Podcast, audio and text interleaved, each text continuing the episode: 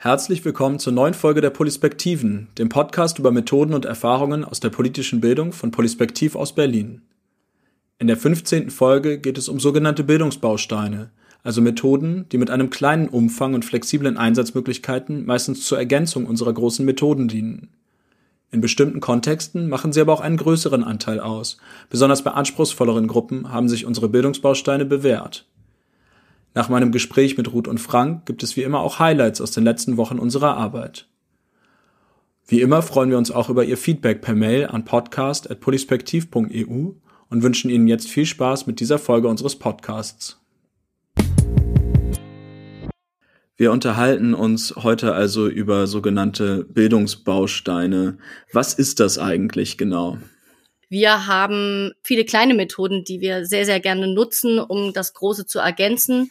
Und deswegen finden wir Bildungsbausteine eben als kleinere Methoden sehr wichtig und eine ganz große Grundlage auch für unsere Arbeit. Meistens sind das eher so Dinge für kurze Übungen. Also das kann mal von einem kleinen Energizer, der so 30 Sekunden geht, ähm, vielleicht mal eine kurze Positionierung oder weiter halt bis zu einem 30 Minuten Workshop gehen. Das sind also ganz verschiedene Dinge in verschiedenen Längen und eben auch passend auf verschiedene Gruppen und Situationen.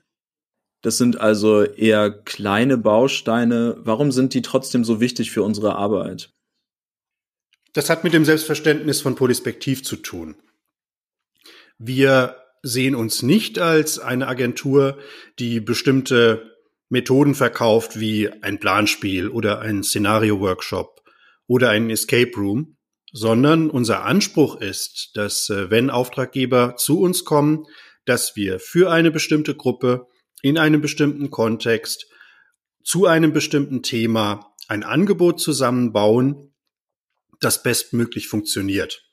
Und es ist dieser Anspruch, eine, eine schöne runde Veranstaltung, ein schönes rundes Seminar, eine schöne Konferenz zu realisieren, aus dem wir dann ableiten, was wir dort genau tun. Und äh, dabei greifen wir dann auf eine Vielzahl von Werkzeugen zurück, von Methoden, die wir zum Einsatz bringen. Und dazu gehören nicht nur die großen Sachen, die ich gerade genannt habe, sondern halt auch eine Vielzahl kleiner Dinge, die aber das Gesamtbild dann mit ausmachen. Äh, werden wir ein bisschen konkreter. Welche verschiedenen Bildungsbausteine gibt es denn und welche Ziele verfolgen wir mit denen jeweils? Ja, da wir bei Polispektiv sagen, es geht uns nicht nur darum, Wissen zu vermitteln, sondern auch die Leute dazu zu bringen, dass sie eine eigene Meinung äußern, dass sie sich positionieren, sind es Methoden, bei denen es darum geht, Position zu beziehen zum Beispiel. Das kann man im Raum machen oder das kann man äh, digital machen. Oder wir nutzen irgendetwas, was die Leute zum Denken anregt, was äh, Ideen generiert. Das können Karikaturen, Fotos, Slogans, Zitate sein.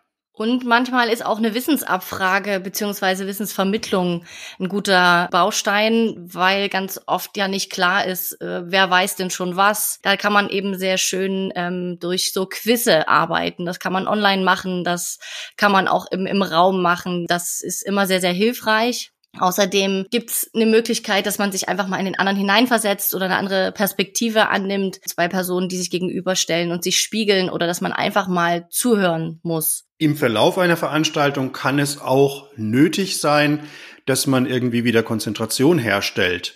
Also die Leute belebt. Das sind dann die berühmten Energizer. Oder auch im Gegenteil, dass man irgendwie sich mal überlegen muss, äh, wenn ich jetzt eine sehr, sehr quirlige Gruppe habe, ähm, wie kriege ich da wieder Ruhe rein? Wie bringe ich die dazu, mal zu reflektieren? Ähm, wo ich dann eher sagen würde, setzt euch doch mal zu zweit hin und überlegt euch mal das oder jenes und besprecht das mal untereinander oder so.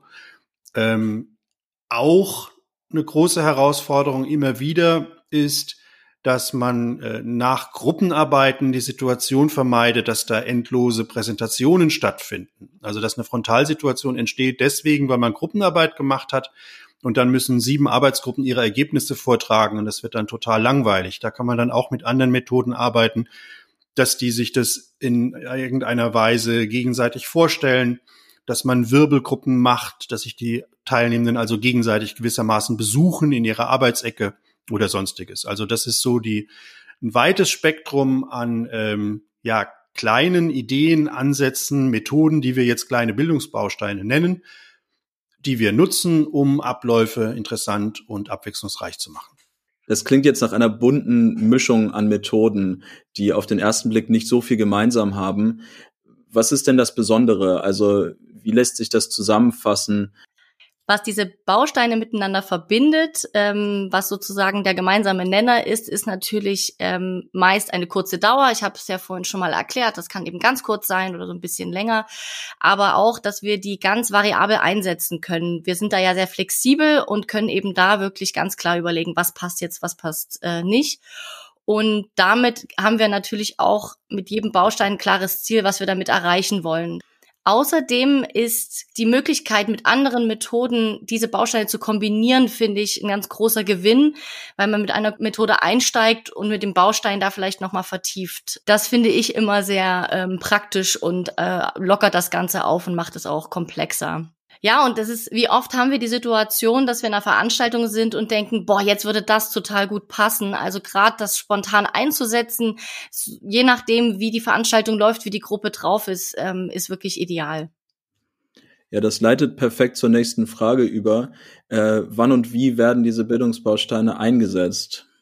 Ja, was wir als Polispektiv immer sehr, sehr wichtig finden, ist eben nicht, dass wir einen Schema F haben, nachdem wir irgendwie abarbeiten, sondern dass wir ganz klar auf die Zielgruppe ausgerichtet arbeiten und uns da wirklich individuell anpassen können.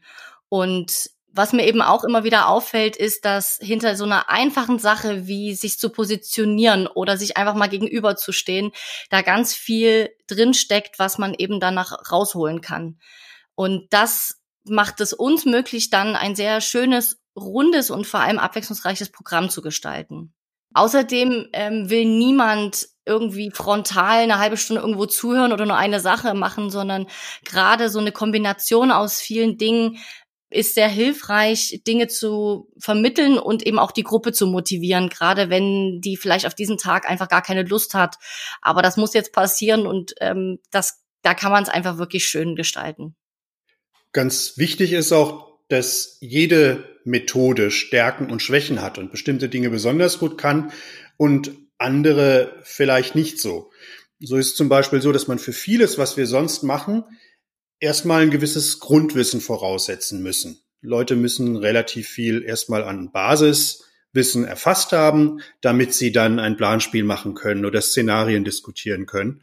Und äh, wenn man da lange Vorträge vermeiden will, dann kann es zum Beispiel gut sein, ein Quiz zu machen, und im Rahmen der Auflösung der Fragen dann bestimmte Dinge zu erklären, zu vermitteln. Und es wird wesentlich interaktiver und angenehmer erlebt, als wenn man da eine halbe Stunde PowerPoint veranstaltet hätte.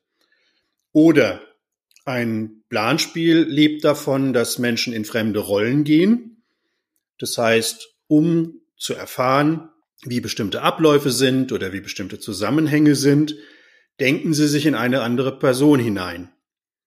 Selbstverständlich gehört zur politischen Bildung aber auch, seine eigene Meinung zu bilden und zu artikulieren. Und dann kann es sehr, sehr sinnvoll sein, ergänzend zum Planspiel eine Methode einzusetzen, bei der die Leute sich positionieren müssen und ihre eigene Meinung beziehen und begründen sollen. Escape Rooms haben die Stärke, dass sie niederschwellig sind, dass Menschen erstmal Lust haben auf den Escape Room, sich damit zu beschäftigen, da einfach dabei zu sein, die Rätsel zu lösen. Und wir erreichen auf diesem Weg eine Annäherung an ein bestimmtes Thema, häufig auch von Gruppen, die vielleicht zu einer politischen Diskussion über dieses Thema gar nicht gekommen wären. Aber mit dem Escape Room ziehen wir sie in dieses Thema hinein. Und dann kann man sich überlegen, wie man mit anderen Methoden eine weitere Beschäftigung mit diesem Thema erreicht. Ja, und diese Bildungsbausteine sind auch für besonders schwierige Gruppen ähm, oder Gruppen, die sich gerade neu zusammenfinden, eine Klasse, die auf einmal neu zusammengewürfelt wird, ähm, auch eine richtig gute Methode. Äh, mir fällt da spontan die Türöffnerprojekte ein, die wir mit dem Havelland und auch mit dem Märkisch-Oderland durchführen. Da geht's eben um junge Menschen, die Ausbildungen machen und eben da in die Berufsschule gehen und ganz oft natürlich überhaupt keine Lust auf Schule haben. Die Türöffnerprojekte wollen eben den Klassen eine Möglichkeit geben, da zusammenzukommen und als Team zusammenzuwachsen oder zu lernen, sich mit Kritik auseinanderzusetzen und so weiter. Und da sind diese äh, Bausteine eben wirklich eine tolle Sache. Wir sind dort und haben ein Konzept und passen das komplett individuell auch an, je nachdem, wie die Situation ist, wie die Gruppe ist. Jede Gruppe ist anders und nutzen da auch viel typischen Energizer, die eben ganz oft nötig sind, um erstmal aus so einer Plenumsdiskussion, wo alle unruhig werden, die Leute wieder ein bisschen mit Energie ähm, ja, aufzuputschen, ein bisschen Energie zu geben oder sie durch andere Übungen eben auch wieder ein bisschen runterzubringen, ähm, weil es eben genau gerade viel los war und sie sehr durcheinander sind und dass sie wieder ein bisschen fokussieren können. Ein weiterer wichtiger Anwendungsfall für kleinere Bildungsmethoden sind generell Online-Veranstaltungen, ähm, weil man dort die besondere Herausforderung hat, dass sie sehr leicht in Richtung Videotutorial ähm, tendieren, also dass da einer redet und der Rest das quasi wie ein Fernsehprogramm über sich ergehen lässt. Und um dort die Aufmerksamkeit aufrechtzuerhalten und die Teilnehmenden aktiv einzubinden, ist es sehr, sehr sinnvoll, sich immer wieder Gedanken zu machen, wie man die aktivieren kann, wie man sie dazu bewegen kann, selbst auch etwas zu tun, wie man dafür sorgen kann, dass alle anwesend sind und dass alle auch aufmerksam sind, also aktiv anwesend sind.